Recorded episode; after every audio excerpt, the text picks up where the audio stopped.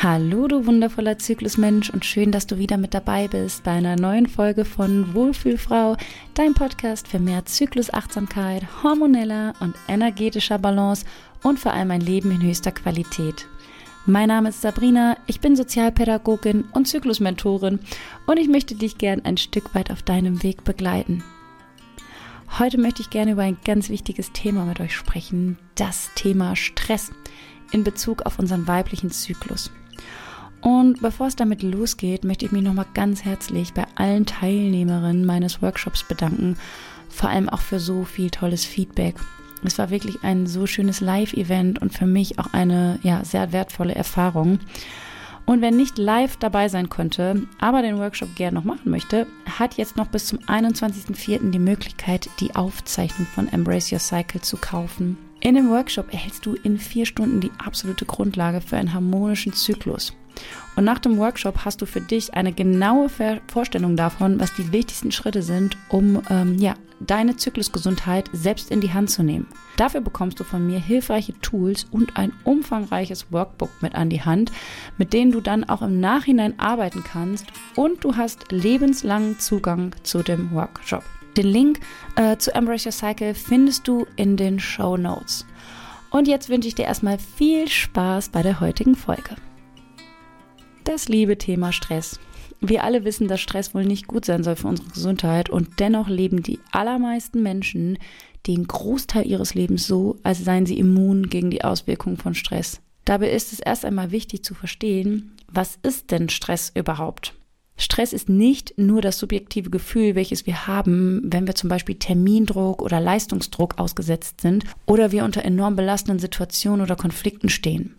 Stress kann auf jeder Ebene unserer Zelle entstehen und zwar immer dann, wenn wir entgegen dem leben, was unser Körper eigentlich braucht. Klingt erstmal mega simpel, weil wir uns denken, okay, dann äh, gebe ich meinem Körper immer das, was er braucht und dann bin ich niemals wieder gestresst.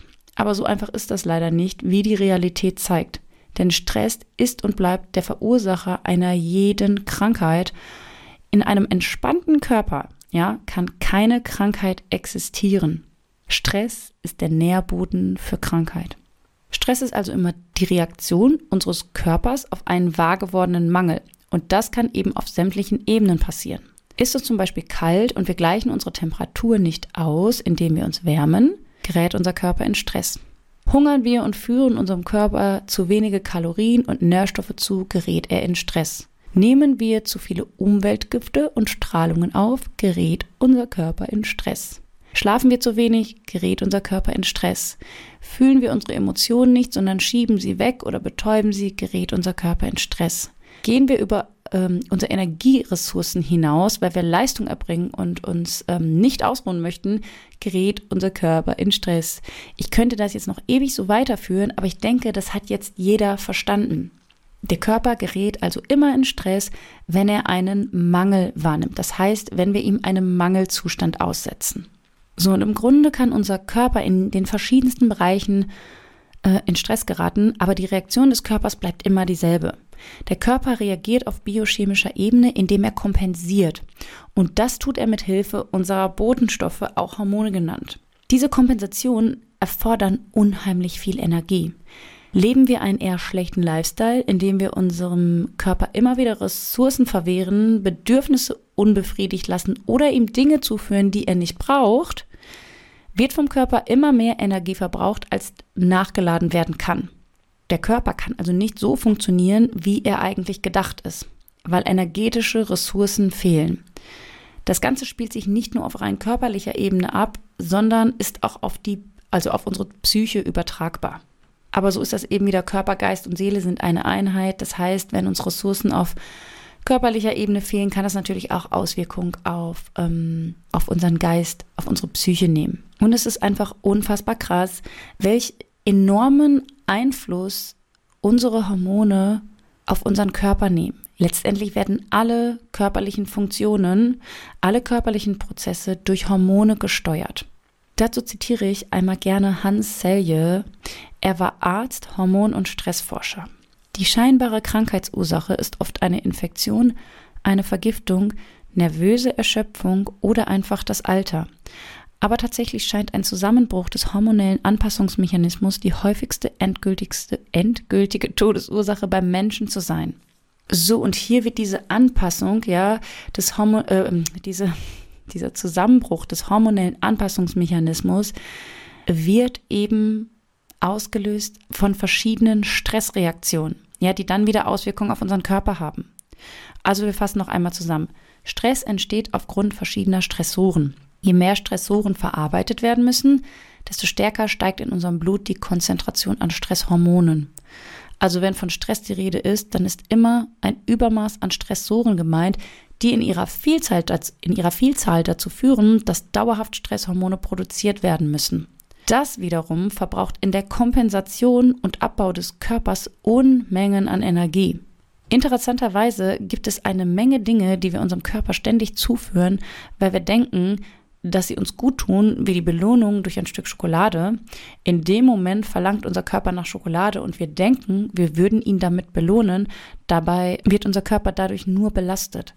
Oder wir verzichten auf Dinge, die unser Körper eigentlich braucht, weil wir denken, ähm, sie würden uns schaden. Zum Beispiel die permanente Meidung der Sonnenstrahlen, weil wir denken, sie schadet unserer Haut. Tatsächlich tut sie das erst ab einem gewissen Punkt. Davor ist es für uns unheimlich wichtig, Sonnenstrahlen vor allem auch ohne Lichtschutzfaktor aufzunehmen. Oder der Verzicht auf Kohlenhydraten, weil wir denken, sie würden uns dick machen. So, und bei diesen Stressoren wird zwischen inneren und äußeren Stressoren unterschieden. Äußere Stressoren wären eben zum Beispiel Sonnenstrahlen, ja, das ist das, was von außen kommt. Innere Stressoren wären zum Beispiel Nährstoffmangel. Man liest so oft in Bezug auf Stressmanagement, dass man Stress vermeiden oder reduzieren soll. Und ja, reduzieren, ja, aber vermeiden ist unmöglich. Es gibt für unseren Körper immer positiven und negativen Stress, den er ausgesetzt ist. Ja, das ist einfach so. Wir können Stress nicht vermeiden. Tatsächlich ist es zum einen zwar entscheidend, in, welchem, in welcher Summe ich meinem Körper gewisse Stressoren aussetze. Und da ist es ganz sicher machbar, in einem Lifestyle-Checkup zum Beispiel genau zu sehen, wo meine Defizite sind und wo ich optimieren könnte. Aber gerade wenn es um äußere Stressoren geht, ist vor allem der eigene Umgang mit Stress ausschlaggebend, die sogenannte Stresskompetenz. Ich habe für meine Kundinnen zum Beispiel das Modell der acht Säulen für einen harmonischen Zyklus entwickelt. Eine dieser acht Säulen ist Stressmanagement, worunter eben auch die Entwicklung von Stresskompetenzen fällt. Eng gekoppelt an Stresskompetenzen ist die Säule Mindset, die Einstellung zu gewissen Dingen, die wir aufgrund innerer Prägung und Glaubensmustern haben, hat massiven Einfluss auf unseren Umgang mit äußeren und inneren Stressoren. Alle acht Säulen basieren darauf, Ressourcen zu fördern und den Körper zu entlasten, um ihn in diesen acht Bereichen nicht in einen Mangelzustand zu bringen oder eben alle Säulen im Blick zu haben. Alles über diese acht Säulen für einen harmonischen Zyklus lernst du übrigens in Embrace Your Cycle. Und das ist eben auch der Schlüssel zur Gesundheit und somit auch zu einem entspannten Zyklus. Diese acht Säulen spiegeln eben verschiedene Bereiche wider, in denen wir unseren Körper und unseren Geist gewissem Stress aussetzen können. Dieser Stress ist der Hauptverursacher von Disbalancen im Körper und diese lösen wiederum Beschwerden aus bis hin zu Krankheit mit einschränkenden Symptomen. Ich möchte noch einmal hervorheben, dass gerade auch diese subjektiv, also diese subjektiv empfundene, dieser subjektiv empfundene Stress aufgrund von Termindruck, Anforderungen an sich selbst, Perfektionismus, People-Pleasing und äh, zum Beispiel Überanstrengung in puncto Hormongesundheit echt ein absoluter Feind ist. Diesen Stress können wir auf Dauer nicht gut kompensieren und in Bezug auf unsere Sexual Sexualhormone hat das ganz gravierende Auswirkungen. Unser Körper lässt die Stressfeuerwehr Cortisol und Adrenalin ausrücken, um den Brand zu löschen.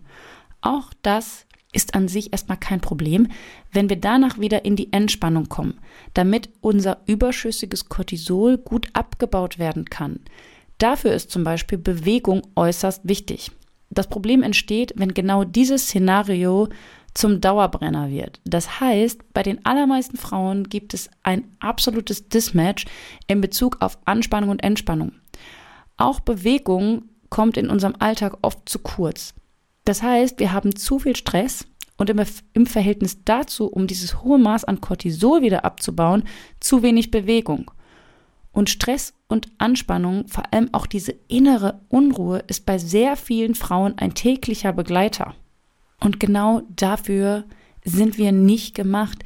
Wir können nicht den ganzen Tag unter Unruhe, Anspannung und Stress stehen. Das schadet unserer Gesundheit.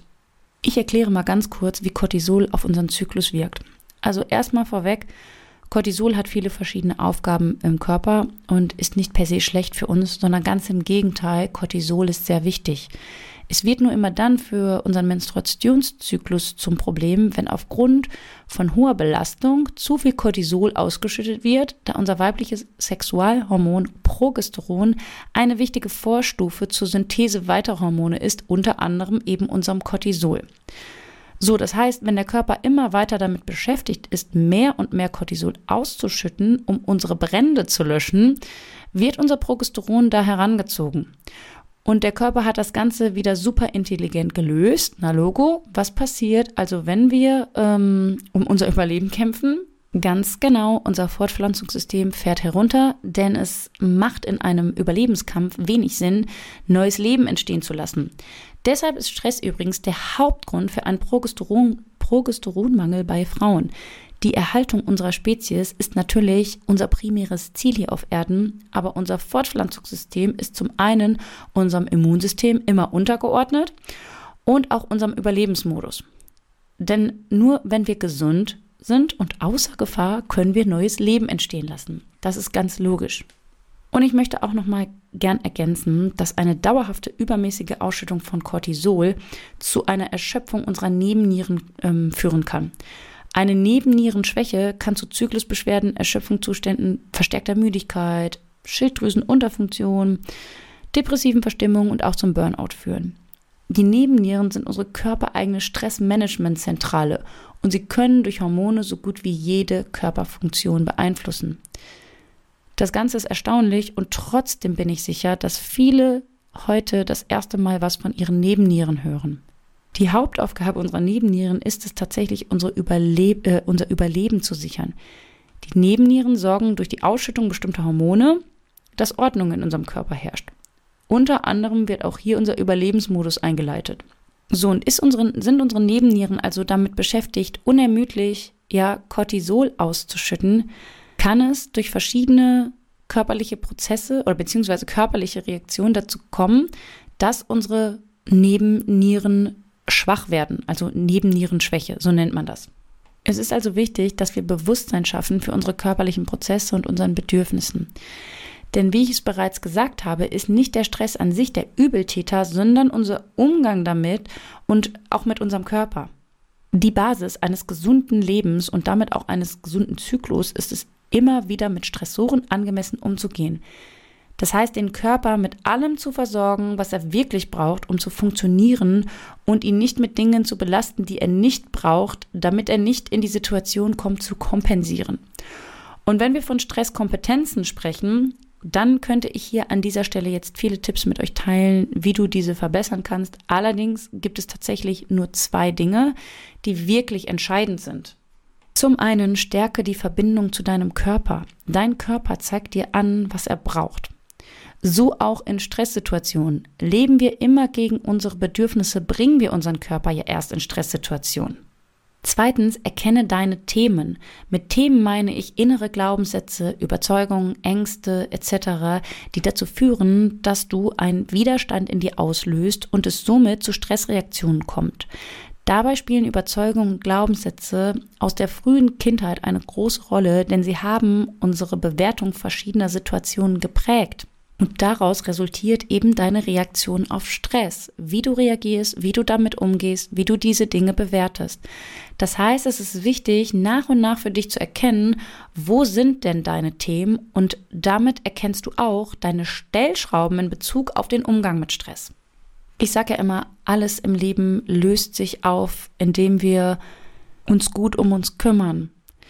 Ja, also es ist so wichtig für die eigene Gesundheit, für die Persönlichkeitsentwicklung, fürs Wohlbefinden, sich mit seinen eigenen Themen auseinanderzusetzen, mit der eigenen Gesundheit und dahin zu blicken. Und das Thema Stress ist ein ganz wichtiges, was oft sehr unterschätzt wird, gerade wenn wir jünger sind. Und ich weiß das selber. Ich bin jetzt 35 und mit 25 habe ich das Thema Stress ganz anders gesehen, ja.